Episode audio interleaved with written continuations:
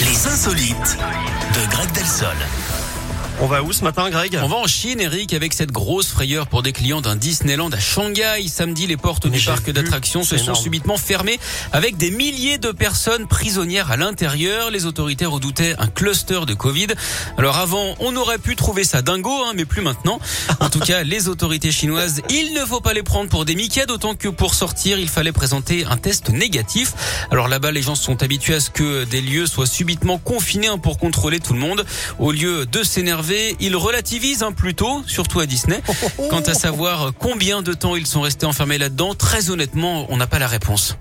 Oh là là là là Bravo C'est rien que pour Greg. vous, Eric. Non, Ah mais alors, vous avez vu les blagues géo, euh, histoire, tout ça, je suis, je suis mauvais, mais les Là, blagues vous étiez Disney, au je suis taquet. hein. Ah Alors, ouais, pff, complètement. bah, moi je dis, pas de problème quoi.